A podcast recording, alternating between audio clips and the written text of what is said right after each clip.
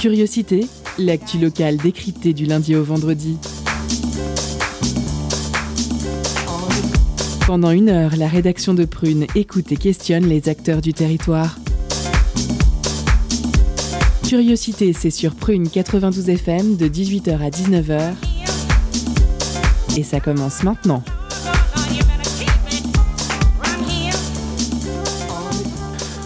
Bonjour, bonsoir, chers auditeurs et auditrices. Vous êtes sur Prune 92 FM, il est 18h, c'est de curiosité. Je suis John et je vous accueille pour votre quotidienne. Avec moi ce soir, Vincent pour l'interview. Salut Vincent. Bonsoir. Bonsoir. Margot, notre stagiaire. Salut Margot. Salut. Euh, Salut. Sa chronique de ce soir a été écrite par Gabi. Elle va donc jouer le rôle de la gaucho de l'émission. C'est Louise Michel. Salut Louise. Bonsoir. Euh, Bonsoir. Et pour sa part, c'est Louise qui a écrit la sienne. C'est Gabi Garcia Marquez. Euh, Coucou Gabi. Et coucou John. Coucou. Avec Seb à la Réal. Salut Seb.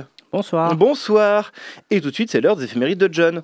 Les éphémérides de John, c'est vraiment vachement bien. On apprend plein de trucs super. Les éphémérides. Ça va de manquer. Oh, ça va manquer. Alors que s'il passait un 25 mai et on commence en 1895 lorsqu'Oscar Wilde est condamné à deux ans de travaux forcés pour homosexualité. 1871, c'est la fin de la Commune de Paris durant la semaine sanglante. Entre 10 000 et 30 000 personnes seront abattues par le gouvernement. Les massacres s'arrêtent lorsque les égouts parisiens ne peuvent plus contenir tout le sang des victimes. 30 000 personnes de plus trouveront la mort lors des déportations qui suivront. Ça fait beaucoup là, non 1949, l'Allemagne est divisée en quatre zones, c'est le début de la RFA. 1965, Mohamed Ali remporte une victoire par KO à la première minute du premier round du combat qu'il oppose à Sonny Liston. 1977, début de la guerre des étoiles, puisque c'est la sortie en salle de Star Wars, sortie qui coïncide avec celle du Retour du Jedi le 25 mai 1983. Et 1979, toujours dans l'espace, c'est la sortie d'Alien. On passe aux naissances du 25 mai 1939. Le très grand Ian McKellen, très actif au cinéma et au théâtre, on le connaît surtout pour ses rôles de Magneto et de Gandalf. Gandalf le Gris. C'était mon nom. 1944, Pierre Bachelet, musique du Schnorr. C'était les corons, la terre,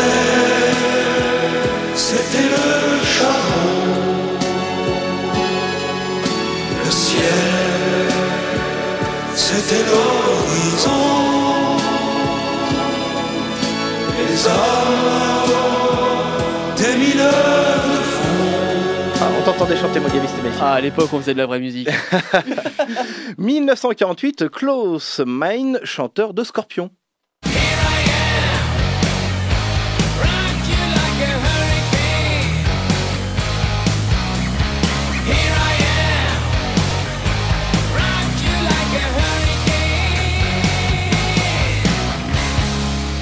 1979, Johnny Wilkinson, célèbre footballeur de... Hein ah, ah non, pardon, rugbyman. Ah tiens donc, ah oui, je sais, c'était il y a 19 ans, mais bon, on a la dent dure dans le sud. On passe à l'info classique du 25 mai avec ce soir Gilardo Gilardini, né le 25 mai 1889 et mort le 16 janvier 1963, qui était un compositeur, pianiste et chef d'orchestre argentin, également l'éponyme du conservatoire de musique Geraldo Giraldi à La Plata de Buenos Aires. Il est né à San Fernando et a d'abord appris la musique avec son père avant d'étudier avec le compositeur Arturo Beretti à Buenos Aires encore. Il a commencé à composer dès l'adolescence et a créé son premier opéra, Hills, joué à l'opéra Teatro Colonne à l'âge de 23 ans. Il a confondé le groupe Renovation en 1929, mais l'a quitté trois ans plus tard. Il a été professeur à l'université de La Plata et a écrit en cours élémentaire sur l'harmonie. Gilardi a expérimenté la gamme pentatonique et la musique indigène des Amériques. Dans ses œuvres, on compte surtout des opéras, quelques musiques sacrées, des musiques de chambre et une symphonie poème qui remportera un prix national en 1939. Et on écoute Canción de Cuna, India para Voice e Piano.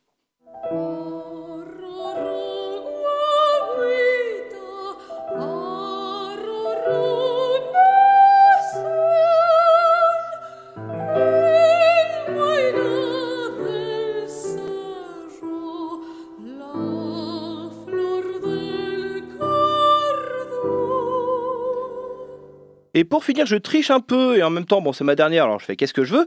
Je vais vous parler de la personne pour qui j'ai commencé les infos classiques. Malheureusement, son anniversaire ne tombait jamais à la bonne date puisqu'il s'agit du 31 mai 1971 et je parle de Diana Damro, soprano allemande qui interprète aussi bien le répertoire lyrique léger de l'opéra italien ou français que les rôles lyriques du répertoire allemand. Sa grande facilité et virtuosité dans les suraigus, euh, dans le suraigu, pardon, un timbre clair, une technique lui permettant de chanter les rôles lyriques nécessitant une voix suffisamment puissante dans le médium, font d'elle une figure incontournable liée à son répertoire, par exemple le rôle de la Reine de la Nuit de la flûte enchantée que l'on écoute.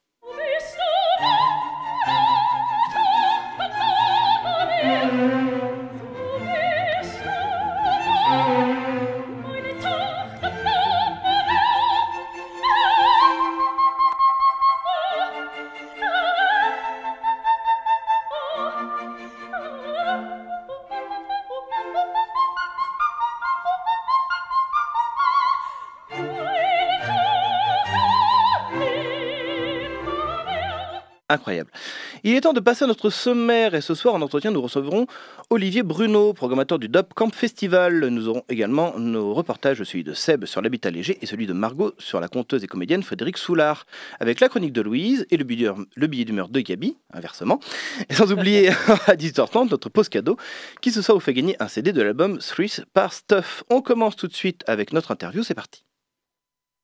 Là tout de suite. Ouais. Ah, bah, vas-y. Vas-y, lance. Non? Ah, il y a un petit changement. Ah oui Avez-vous appris à dire autant de conneries? Louise passe en premier. Deux ans de télé. C'est du journalisme total.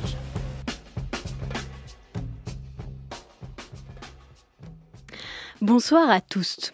Où vous en parlez la semaine dernière, Elisabeth Borne a été nommée Première ministre et elle aura mis le temps, mais elle a enfin constitué son gouvernement.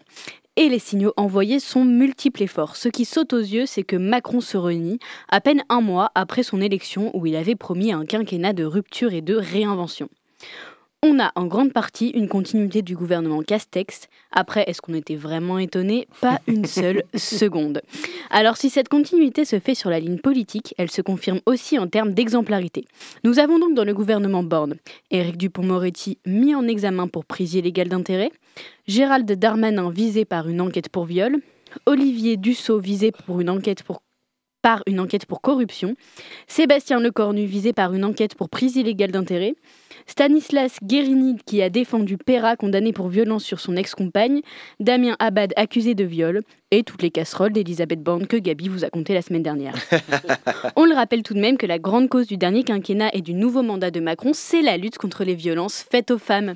Et du coup, on le rappelle et on le souligne, Darmanin, que l'on ne doit pas traiter de sale violeur, a été reconduit. Et le nouveau qui rejoint l'équipe des sacs à merde, c'est donc Damien Abad.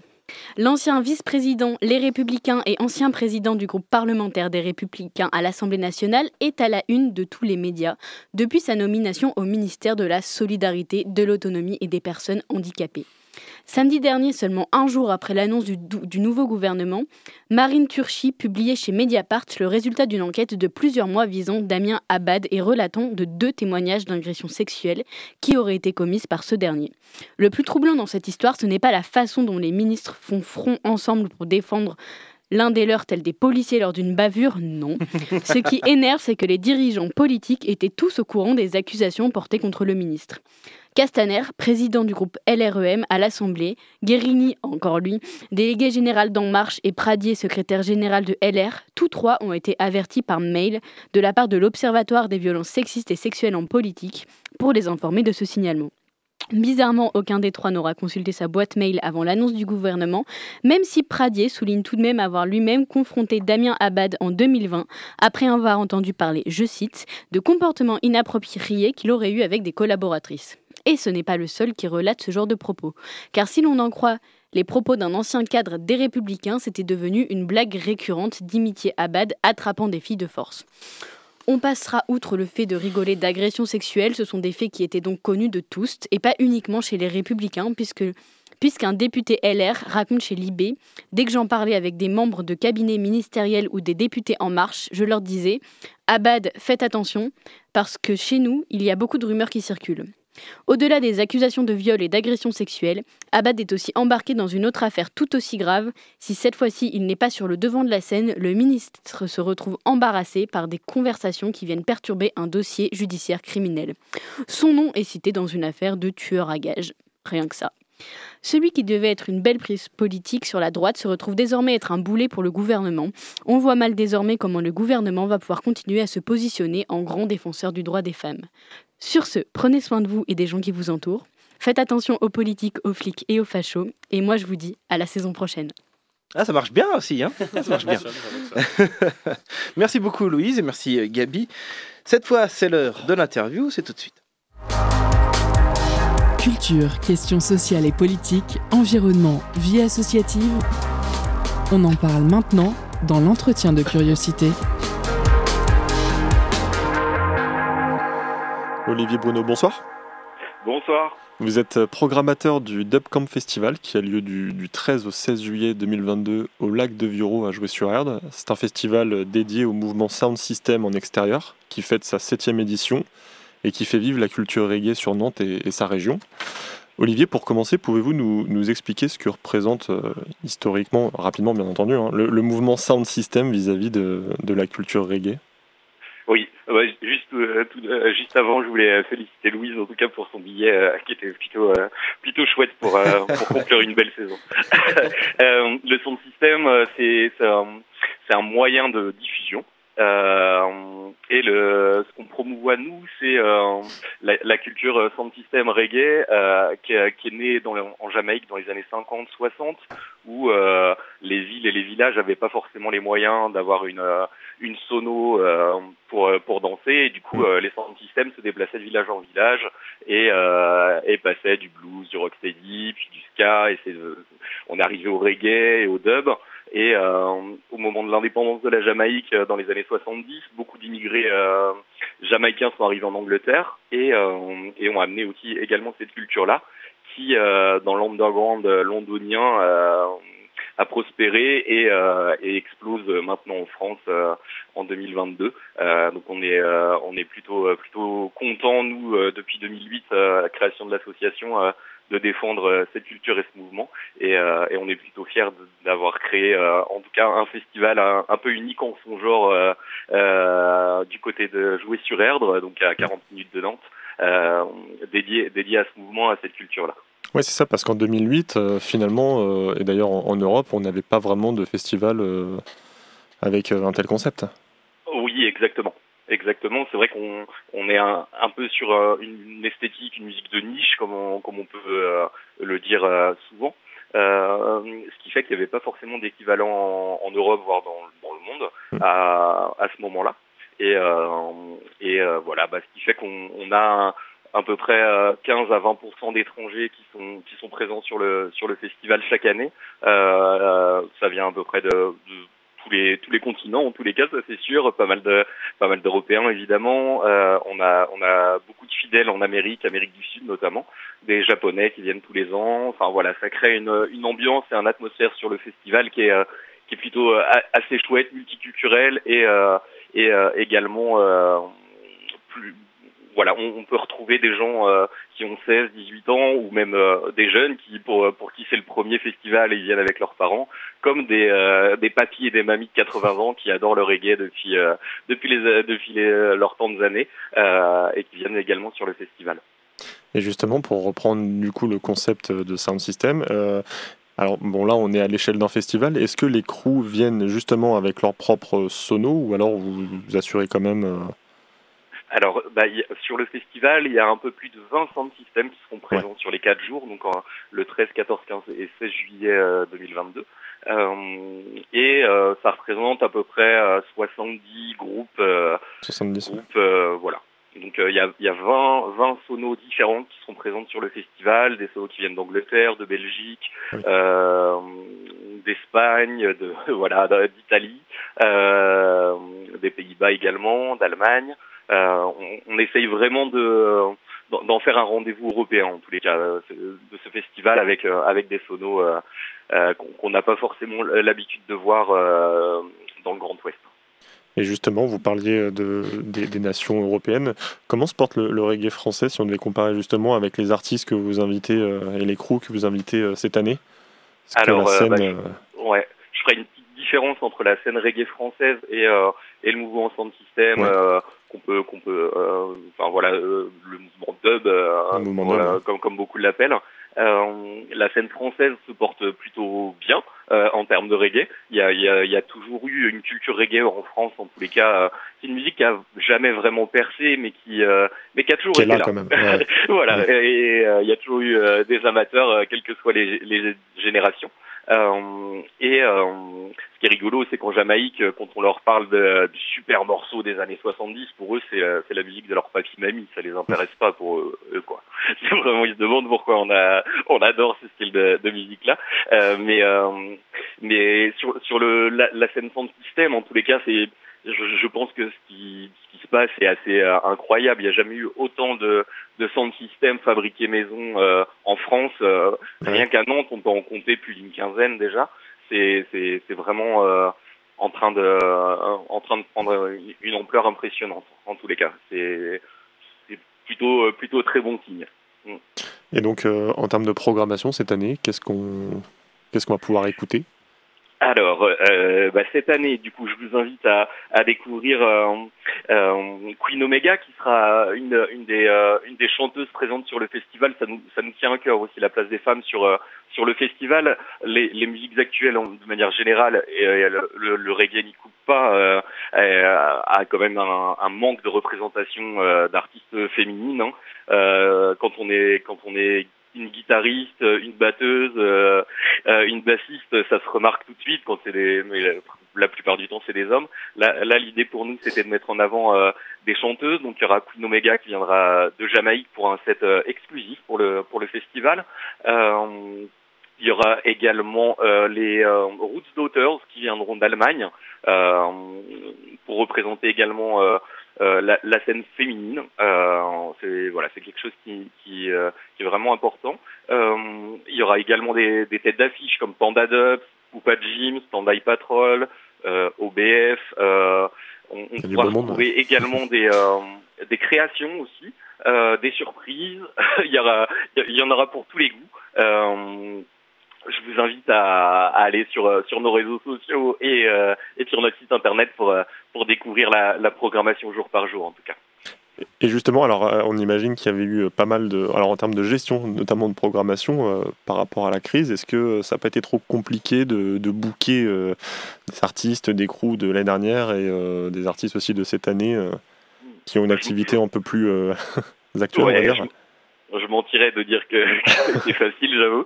Ça a été ça a été vraiment compliqué euh, ces, ces deux années euh, on- on- avec l'incertitude, euh, voilà les, les les avances de cachet, les euh, Ah, enfin les billets d'avion qui ont été pris, et, etc. Euh, voilà donc on se retrouve à ça a été un peu un, un peu le bazar quand même, mais euh, mais on est on est très content de du, du résultat au final. Ça a été ça a été plus compliqué que les années euh, que les années d'avant effectivement. Mais vous vous êtes dit que vous élargissez vos, quand même votre, votre prog euh, pour prendre un peu tout le en monde fait, ouais.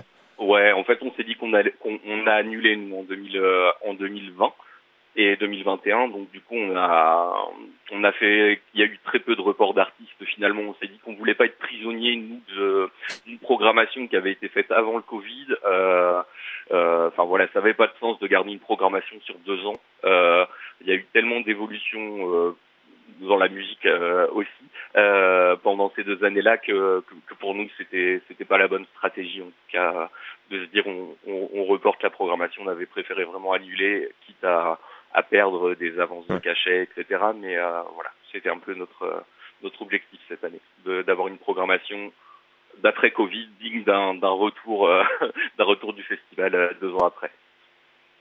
Et en termes de- d'affluence sur les, sur les 4 jours, vous attendez combien de personnes?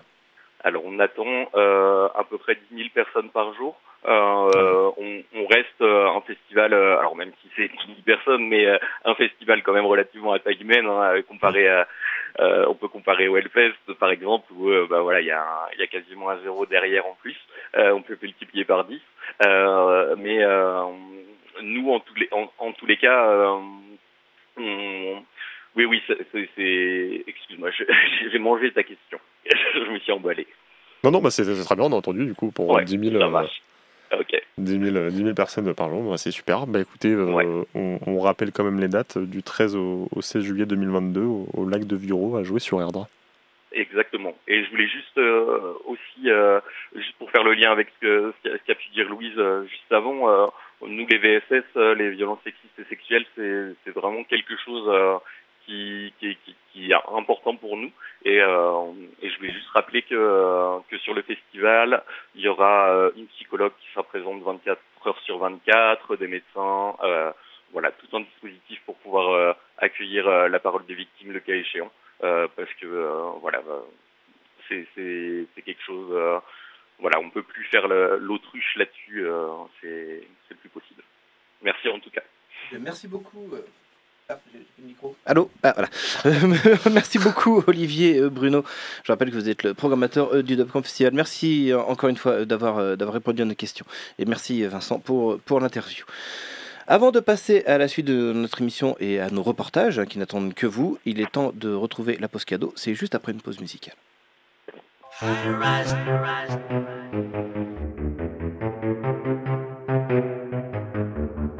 I don't wanna cry no more. I don't wanna feel this pain.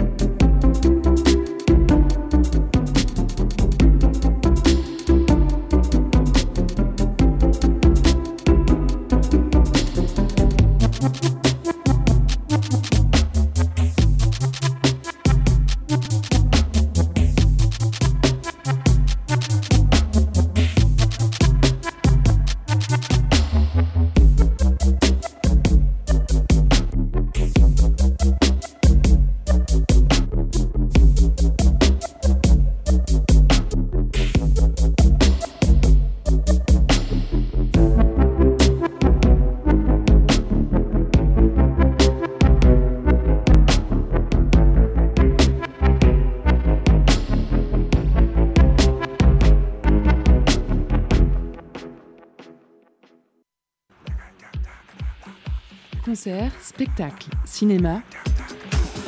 Tout de suite, Prune comble ta soif de culture avec la pause cadeau.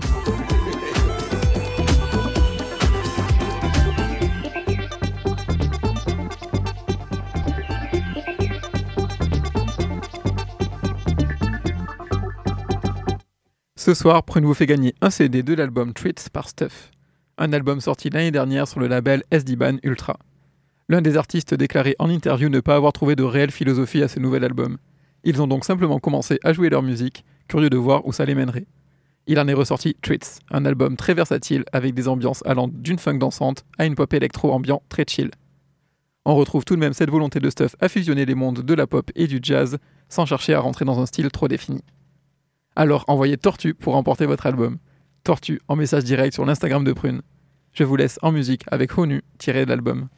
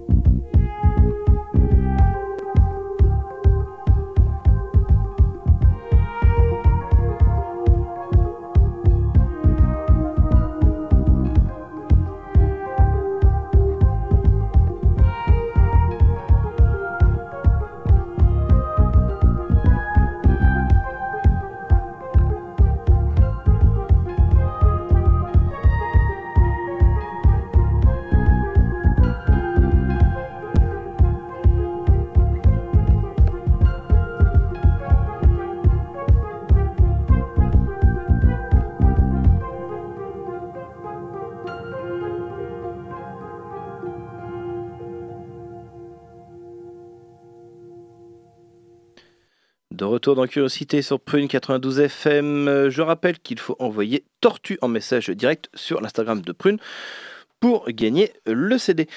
On continue tout de suite avec notre reportage, c'est celui de Seb sur les habitats légers. On y va sans plus attendre. Focus sur une initiative, un événement, un engagement. C'est le zoom de la rédaction.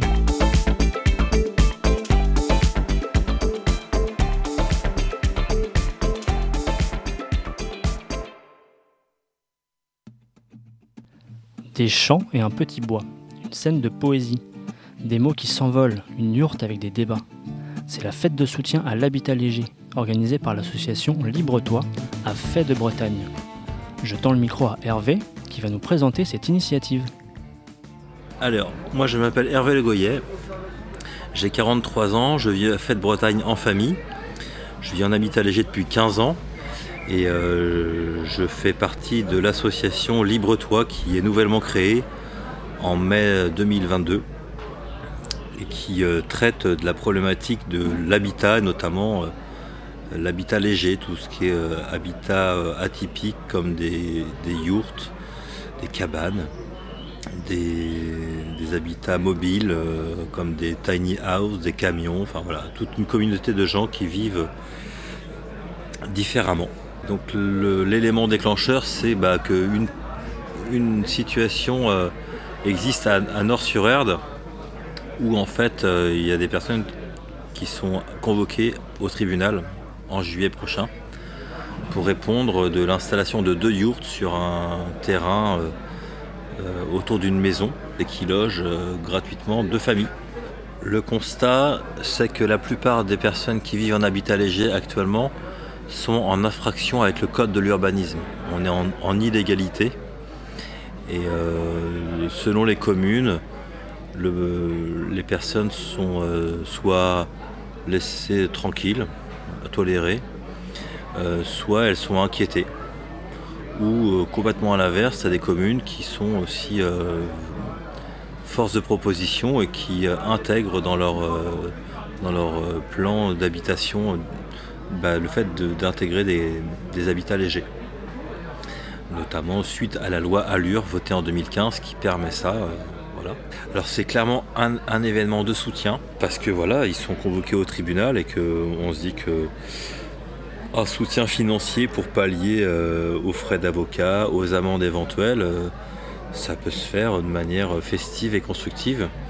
Depuis le mois de novembre, on fait plein de nouvelles rencontres de gens qui habitent près de chez nous, connaissait pas et qui sont dans, les, dans des situations euh, identiques à, la nôtre sur la question de l'habitat. Et, en fait, on, est aussi là pour se soutenir, se renforcer, de se dire en fait on fait rien de mal, on, est juste en train de répondre à un besoin fondamental, d'avoir un toit au-dessus de nos têtes. Entre ça être à la rue ou euh, être dans des logements insalubres, ce, qui était mon cas av- avant d'être en habitat léger. Enfin voilà, moi j'arrivais pas à payer mes factures. euh, J'étais à 14 degrés dans, ma baraque euh, qui me coûtait une blinde à chauffer.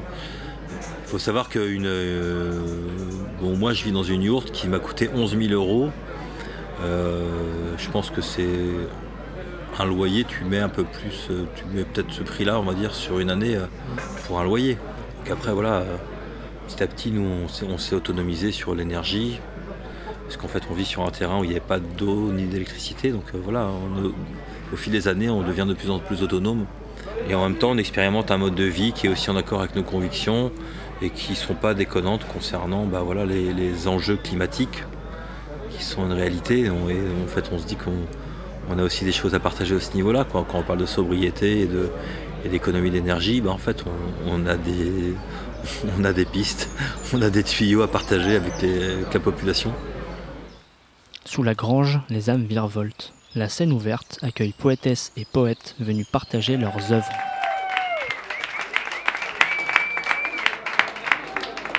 J'étouffe. J'ai besoin d'air, besoin d'espace. Besoin de retrouver un, un cocon. Un endroit calme et chaleureux pour me reposer.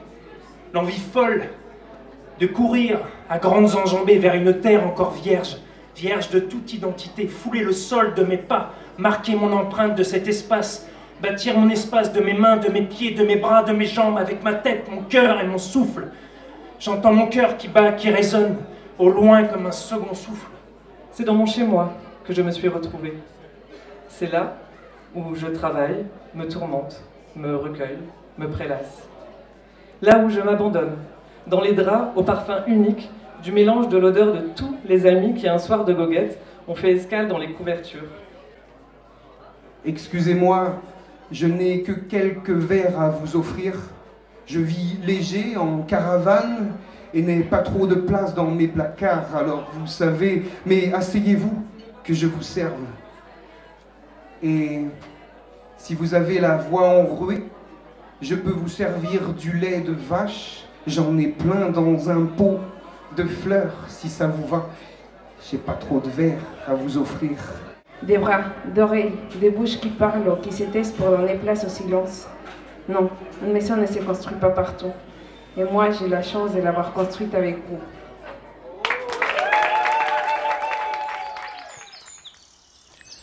Sur une table, je vois un sticker sur lequel il est écrit Le droit d'habiter ne se mendie pas, il se prend. Je me trouve devant le stand de l'association Alem.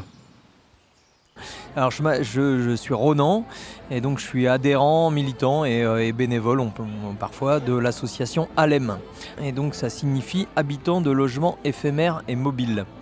C'est une association euh, qui est née en 2006 dans la région parisienne, dans l'Essonne, dans un camping de l'Essonne, où les résidents, à titre principal, puisqu'en fait en banlieue parisienne, il y, a, plein de campings qui sont occupés par des gens qui y habitent à l'année.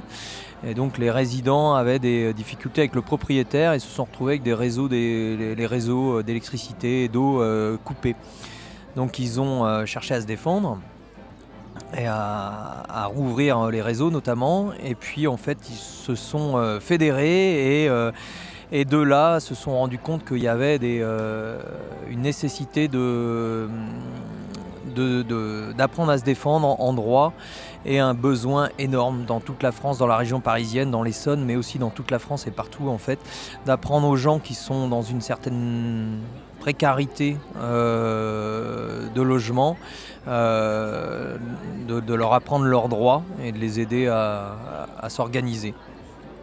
Le personnage euh, qui a fondé l'association euh, s'appelait Joe Sacco et il est parti en, croisade euh, à travers toute la France pour fédérer justement toutes les personnes qui seraient intéressées pour, euh, pour défendre des modes d'habitat alternatifs et les droits liés à ces modes d'habitat. Euh, Alem souhaite être parmi les interlocuteurs des institutions ou pouvoirs publics pour les amener à faire évoluer leur regard sur ces modes d'habitat et à les intégrer pleinement euh, dans la réalité sociale et dans l'univers réglementaire, façon de parler. La réalité primordiale de tous ces habitats alternatifs, c'est une certaine forme d'urgence sociale euh, face à l'habitat, en fait, c'est-à-dire la nécessité de se loger dans un contexte où il est euh, parfois très très compliqué de se loger dans des bonnes conditions. Le caractère léger, donc comme on, en a parlé précédemment, il peut avoir plusieurs sens. Donc ça peut être léger euh, en termes de construction, c'est-à-dire la complexité de la construction ou la mobilité de la construction, mais ça peut être aussi léger financièrement, c'est-à-dire le coût de la construction, ou léger dans le temps aussi, c'est-à-dire la capacité à se libérer, euh, à quitter euh, un habitat pour en choisir un autre. Et en fait, beaucoup de gens choisissent de ce qu'on dit de l'habitat léger. Donc, dans Alem, on a étendu un petit peu le champ de, réflexion et d'investigation à éphémère et mobile. Donc euh, voilà, c'est l'idée aussi de, logement qui ne nous oblige pas à nous engager euh, pour toute une partie de notre vie pour la, le simple, la simple possibilité euh, d'habiter. C'est-à-dire pouvoir échapper à, euh, à un coût financier exorbitant euh, qui nous enchaîne pour 20 ou 30 ans. Cette dynamique qu'on a ce soir, elle a certainement été alimentée euh, par, voilà, toute cette énergie en fait qui est ressortie de Notre-Dame-des-Landes. Donc j'espère que voilà, Notre-Dame-des-Landes est vraiment une affirmation haut et fort de et une grande réussite en ce sens-là médiatique. Et tout le monde a entendu parler de gens qui affirment haut et fort que, qu'ils veulent vivre à leur manière et en fait qu'ils en ont le droit. Donc euh, voilà, c'est, c'est- je pense que Notre-Dame-des-Landes nous bénéficiera à tous et à la, à la société dans son ensemble. Toi le marginal masqué, toi le maquisard déchu, toi le rebelle rejeté entre chez moi. Quelques jours plus tard, me voici de retour à Fête de Bretagne. Je retrouve Hervé qui m'a invité à découvrir sa yourte. J'arrose un peu le bambou parce que Il fait chaud. Ici, on est sur un terrain qui s'appelle le, Clos de la, Lande. Et euh, c'est un terrain qui, est né euh, d'un pari de voisins dans les années 80. À Fête-Bretagne, il n'y avait pas vraiment d'équipement sportif. Et ils se sont dit, bah tiens, on va, en faire un. On va faire un terrain avec des équipements sportifs. Donc là, on est sur un terrain de tennis. Nous, on est arrivé ici, on était en, poids lourd, euh, autocar, euh, car scolaire aménagé, en camping-car. Bah, ici, en fait, il n'y a pas d'eau, pas d'électricité. C'est pour ça que tu vois pas mal de, réserves de- pour stocker de l'eau. Mais on n'est pas, toi, qu'on creuse un puits, mais toi, il y a aussi une tonne à eau là qui est, sur. euh, c'est une cuve de 3000 litres qu'on tire derrière un tracteur pour amener à 3000 litres d'eau. Ça nous fait à peu près deux mois pour quatre. Là, on arrive dans une yourte, on on passe par le sas, qui est un peu un espace important. Et alors, c'est une yourte qu'on a achetée d'occasion, qui est faite euh, du côté de, la Freinet, je crois. Et ouais, tu peux, tu peux aller construire ta yourte euh, chez eux euh, pendant un mois, anti-participatif, et entre, entre le, faire pendant un mois et, et l'acheter tout, tout cuit, euh, fait, fini, sans que tu mettes euh, trop de temps, bah, tu dois faire une. Il y a une différence de 6 000 euros, je crois, à peu près. Dans cette pièce, euh, c'est cloisonné avec des, tissus. Et on a, on a la cuisine, on a, la, on a le poêle central qui rayonne. C'est vraiment la, préoccupation des personnes quand on leur explique qu'on vit en yourte, ils nous demandent si on n'a pas froid, mais en fait, c'est hyper confortable. Ici, on a, on a la salle de bain, alors c'est c'est tout, c'est tout con, hein, c'est toilette sèche. Bah là, tu vois, vraiment, on est vraiment sur un système euh, assez rudimentaire de seaux et de bassines et de, et de, et de verre, quoi. On- nous, on se douche, euh, toi, avec 15 litres. On- en gros, euh, quand tu ouvres le robinet chez toi, c'est 15 litres minute. Parce que là, on a vraiment, on a, on a une grosse yourte et en satellite, on a la, la petite yourte des enfants de 12 mètres carrés. Et là, euh, tout ce qu'on a élagué depuis, euh, plus de 12 ans qu'on est là, en fait, euh, chaque fois qu'on taille des arbres, en fait, on, fait un espèce de panier entre les autres arbres. On a fait des sèches, en fait, sur le principe de ne pas brûler et ça permet aux animaux de. Ça, accueille les auxiliaires, comme on dit. C'est ça. bien. Entre les hérissons, les rats et, les, insectes. Ma maison est la tienne, et mon pays, mon pays est aussi à toi. Entre chez moi. Très jolie fin. Bien joué, Seb. Merci. Ouais, je t'en prie. Il est temps de passer à notre second reportage. Alors, je vais vous raconter une histoire. Il était une fois une conteuse nantaise euh, prénommée Frédéric Soulard. Il y a quelques années, elle a lancé un concept intitulé Belle de bitume, qui consiste à écrire le nom des mauvaises herbes dans la rue. Au départ, au départ inconnu sur Nantes, pardon, Frédéric Soulard finit par se faire remarquer sur les réseaux sociaux. Depuis, elle fait des spectacles partout en France où elle cultive son amour pour les plantes, le jeu et les gens. Margot est partie à, la renco- à sa rencontre chez elle, à Nantes, dans sa maison, mais aussi son jardin, point de départ de sa passion pour les plantes.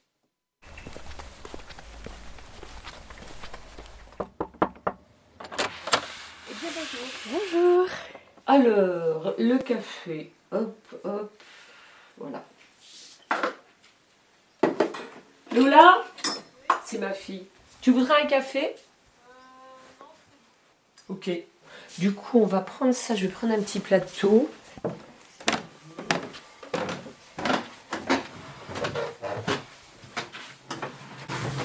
Je suis Frédéric Soulard.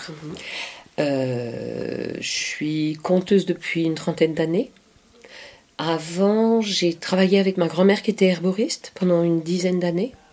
Et encore avant, parce que je suis vieille maintenant, j'ai fait tout un tas de petits boulots pour euh, des boulots dans l'animation, plutôt auprès d'enfants, des petits travaux saisonniers. J'adorais les vendanges, les enquêtes. J'aimais pas trop ça, mais ça faisait un petit peu d'argent. Je suis nantaise d'origine, mais j'ai pas mal voyagé, y compris parce que mes parents étant profs dans la coopération, j'ai vécu en Algérie, en Madagascar, j'ai été beaucoup déménagée, donc j'ai un peu des ailes dans le dos. Et même je suis survenue à Nantes depuis presque 20 ans, je, je bouge. Ici, c'est ma petite maison que j'ai achetée en 84. J'ai un petit jardin qui foisonne à la fois de, plantes et de fleurs que j'ai semées, et à la fois de fleurs et de ce qu'on appelle des mauvaises herbes. Donc comme je les connais, je les garde, je les conserve, je les taille, je taille la kélidoine, un tout petit jardin que je, que je connais bien et qui, qui foisonne. Et même dedans, on peut voir les esprits de la nature, ce qu'on on voit moins en ville quand même, on les voit plus dans nos forêts. Alors tu vois, il est normal, mais euh, il est, par exemple ici, comme le chat fait caca, tu peux avoir de pelouse. Donc, il y a la kélidoine qui pousse, et comme la kélidoine, ça grimpe, ben, je la taille comme un massif au lieu de l'arracher. Tu vois, elle est pas mal. Et il y a des moments où ça fait de la fleur jaune, c'est hyper beau, quoi. Bon, là, il y en a encore un peu. Les insectes aiment beaucoup. La ruine de Rome, Cymbalaria muralis, elle est très jolie. Elle, c'est une petite euh, scrofularius comme le gueule de loup. Celle-là, je la garde. C'est une aillère. Aillère, oui. Donc elle a goût d'ail. Elle est comestible. Tu peux s'en servir de condiment. C'est la famille des brassicacées, c'est-à-dire des crucifères. Quatre pétales. Les fleurs, quatre pétales, c'est comme en croix. Et comme le chou. Et elle, je la garde. Et je vais la garder quand elle sera fanée. Parce qu'après, quand elle est sèche, c'est hyper joli. Il n'y a plus les feuilles. Elle est droite comme un i. Et elle est euh, toute jaune. Non, mais c'est ma- elle est magnifique. Donc, même sèche, je les aime. J'ai l'impression que quand j'étais plus jeune, j'étais plus intéressée par les étoiles. Mais je crois que j'étais curieuse déjà. Après, mon parcours de vie a fait que j'ai travaillé avec ma grand-mère dans son herboristerie. Donc, il y avait des plantes. Et que juste avant, ne sachant pas trop quoi faire comme boulot, j'avais travaillé pendant deux ans en vendant des tisanes sur les marchés. Donc elles étaient là. J'ai fait un peu de stage de botanique, mais j'ai pas l'impression que c'était ça ma passion. C'était vraiment euh, plutôt les mots, la littérature. Voilà, c'est ça. C'était le rêve, l'imaginaire. C'était ça mon histoire. Frédéric Soulard devient conteuse et continue de parler des plantes dans ses représentations, y compris lorsqu'elle s'installe en Ardèche où elle noue à nouveau des liens avec elle. Quand je suis revenue d'Ardèche où j'étais plantée en haut d'une colline, j'arrive à Nantes, j'ai dit Oh, ben il y a beaucoup de bitume. Comme si j'étais pas capable de comprendre que c'était propre à la ville. Et je disais Ah, mais ce serait mieux s'il y avait une prairie avec des vaches. Voilà. Je conçois dans notre idée du modernisme, qui n'est pas si vieux que ça, que couper les plantes vertes, ça fait qu'on retient la sauvagerie. Et donc, euh, des fois, ça peut être désolant dans les quartiers, il y a trop de mauvaises herbes, ils se sentent abandonnés. Mais à nous, peut-être, de les prendre en charge et de les tailler à moitié, de dire Ah, ah bah, la vergerette, là, elle est haute sur pied, elle est un peu desséchée, mais elle est peut-être pas mal. Peut-être on pourrait la peindre en blanc pour voir qu'on est attentif à elle. Et je me disais, mais j'aimerais bien euh, transmettre aux gens le nom des plantes. Je les connaissais moins bien que maintenant, mais je les connaissais un peu. Et de temps en temps, je faisais des tests dans la ruelle derrière. euh, J'essayais de mettre des, des étiquettes en carton. J'essayais de planter un jour une pointe en acier. Je me disais, comment je vais écrire en plexiglas, en carton? Et après 14 ans de ce désir-là, qui bougeait pas beaucoup, j'ai dit, mais là, faut y aller. Tu vas jamais le faire. C'est ton métier de d'écrire des projets culturels. Écris-en un autour de cette idée. Après plusieurs mois de discussions avec la mairie, un projet voit le jour. Pourtant, personne ne s'intéresse au concept de Frédéric Soulard qui agit dans l'ombre. C'est finalement un post Facebook d'un habitant de son quartier qui la rendra célèbre quelque temps après. La conteuse nantaise débute alors une tournée de spectacles partout en France où elle met en valeur par récits et peintures ces plantes qu'elle nomme les belles de bitume. C'est un retour au moment présent déjà. Je suis là, je marche, ouais, il y a une plante. C'est un retour à notre quotidien. C'est un retour au vivant, c'est-à-dire que euh, eh ben, la rue est là, c'est ma rue. Je m'approprie ma rue. Ah, elle est vivante, les plantes changent. Ah, je les vois. Ah, je suis là. Et en plus, je connais leur nom, donc je communique avec elles. Je peux échanger leur nom avec d'autres gens, donc je communique avec d'autres gens. Et ça fait une espèce de triangulaire entre les gens, les plantes et les mots.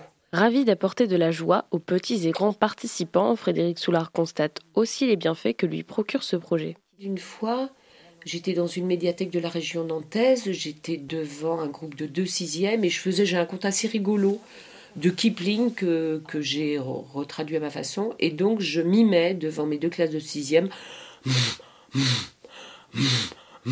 le rhinocéros. Et en moi-même, je me disais, oh purée, faire le rhinocéros à 56 ans devant deux classes de sixième pour un cachet de misère, quand même, je ne le vole pas mon argent. Et du coup, c'est ça quand même, c'est euh, écrire sur sa fiche technique euh, loge et avoir jamais eu que les toilettes pour se changer, sauf rare cas où j'ai joué dans des salles de spectacle, donc courir d'école en collège, en salle des fêtes, en, voilà, se donner de la peine, euh, avoir des conditions parfois difficiles le long des autoroutes, où on oublie qu'on vient, ou des couvreurs sur le toit. Je, je dis, mais, je- mais c'est possible, hein, c'est vraiment possible. Et là, Belle de Bitume, c'est pas que les conditions de jeu sont plus faciles, parce que je joue moitié en plein air, elles sont même difficiles, mais j'ai la reconnaissance. Et ça, c'est hyper agréable, quoi. Cette considération lui permet aussi de s'accepter, elle qui se dit être, comme ses plantes, une herbe sauvage. J'aimerais bien être une conteuse ou une comédienne, j'ai une formation de comédienne, comme il faut. Hein comme il faut, une grande tragédienne ou du conte bien aligné. Et j'ai, j'ai pratiquement les compétences pour ça. C'est, je les ai. Mais c'est pas vous. Mais c'est pas moi, je suis un personnage. Et donc, il y a Frédéric Soulard avec son belle de bitume, il y en a de partout. C'est comme mon camélia dans mon jardin. Voilà, il y en a, il y en a. Et l'allée est très belle, c'est tout rouge, mais bon, on glisse dedans. Enfin, ça dérape. Moi-même, je suis débordée par moi-même. Mais c'est ça. Je... Ça me permet aussi de me connaître moi-même. Mais trêve de bavardage, Frédéric Soulard s'en va dans la rue renommer ses petites protégées.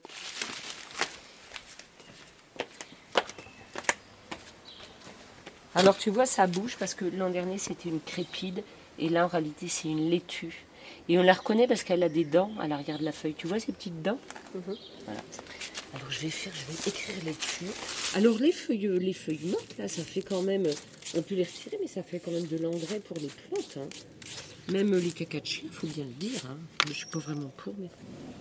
Eh, regarde, celle-là, elle est toute. On voit qu'elle en a bavé. hein. Ça, c'est un laitron. Oh, celle-là aussi, c'est de la laitue, elle est trop belle. C'est ça aussi, je les, je les aimais bien avant, mais j'ai vraiment, euh, vraiment, vraiment changé euh, de regard, quoi. Et puis des fois, quand j'écris comme ça, ben, les gens s'arrêtent. Pas toujours, hein, l'occidental est assez pressé, mais des fois, ça peut être vraiment sympa. Là, si on est attentif, par exemple, ça pourrait sembler moche parce que c'est tout marronasse. Il y a une feuille toute pointue et marronasse au milieu des feuilles vertes.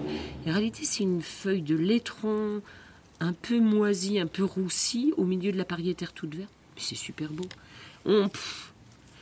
Alors, moi, le, nom des plantes m'intéresse. Ok. Mais je, crois qu'avec le nom des choses, on se trompe. Parce que là, on pourrait dire c'est une vieille plante, mais en réalité, c'est pas ça. C'est une magnifique forme de couleur rouge, brun rouge. Voilà. C'est ça. Belle de bitume, c'est aussi et surtout questionner nos normes de beauté, notamment lorsque l'on choisit d'éradiquer ou non les différentes mauvaises herbes. Et puis euh, aussi, il faut que ça se voit bien. Par exemple, le polonia, qui est plutôt un invasif, ça fait des grosses feuilles vertes, eh ben, il les garde. Voilà, il y a des, trucs qui correspondent à notre sens de l'esthétique, parce que les fleurs sont grosses, parce que les feuilles sont grosses, et, et le reste, on le vire. Ouais.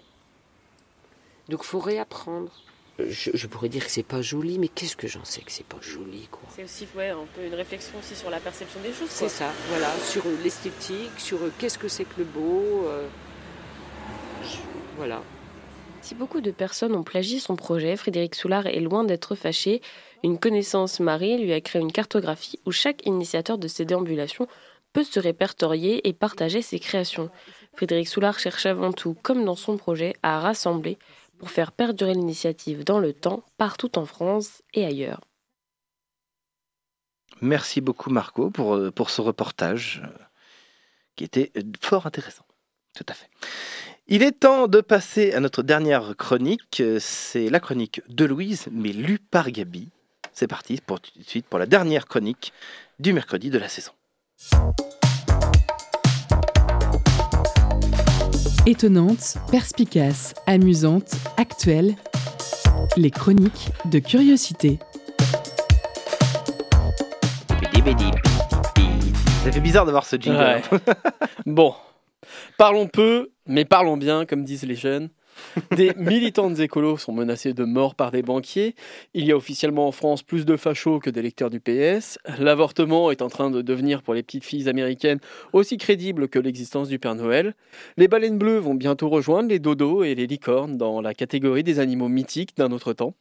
Les dystopies américaines pour préados deviennent de plus en plus crédibles et notre Voldemort à chapka préféré n'a toujours pas chopé le Covid. enfin bref, cette année aura légèrement cassé mon optimisme. Je me suis donc dit euh, que pour cette dernière prise de parole de la saison à l'antenne, ce serait dans le thème de finir en vous parlant de l'échec. Pour aborder en conclusion un sujet fun, léger et surtout pas prise de tête. Ça va peut-être vous étonner, mais je ne suis pas vraiment d'accord avec la définition de ce mot que me donne mon fidèle dictionnaire Larousse de poche. échec, deux points. Résultat négatif d'une tentative, d'une entreprise, manque de réussite, défaite, insuccès, revers. Du coup, j'ai cherché une autre définition. Enfin, non, c'est pas tout à fait vrai en fait. Euh, ça m'a rendu grognon et je me suis perdu sur YouTube pour oublier la vacuité de l'existence humaine si pessimiste. Et là, bam, coup du destin. Je suis tombé sur une vidéo de la web série Et tout le monde s'en fout. Et plus précisément sur un épisode qui parlait justement de l'échec. L'idée qui ressortait, c'est que échouer, non seulement ce n'est pas grave, mais c'est nécessaire, voire souhaitable. Chaque réussite n'est que le produit de raté qu'on oublie vite.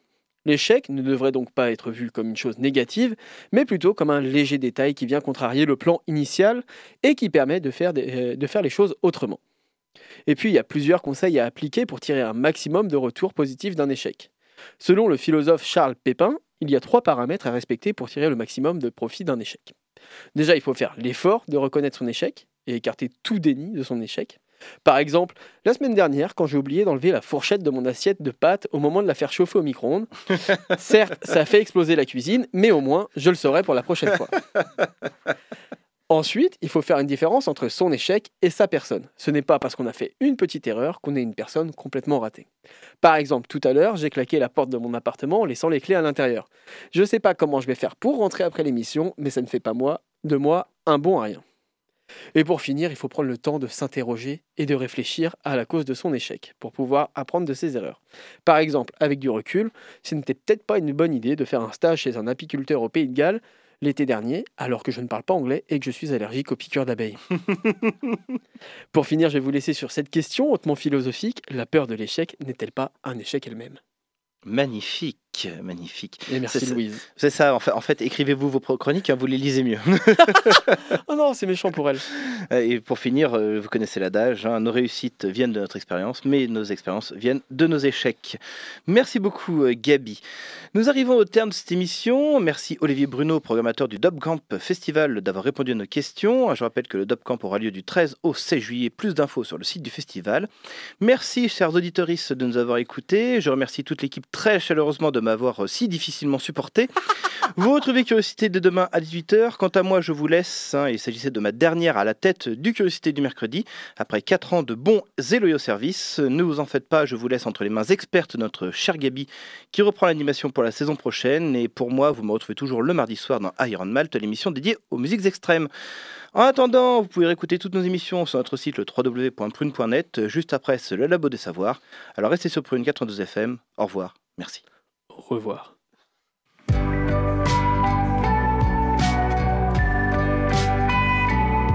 Pour écouter ou réécouter Curiosité, rendez-vous sur le www.prune.net.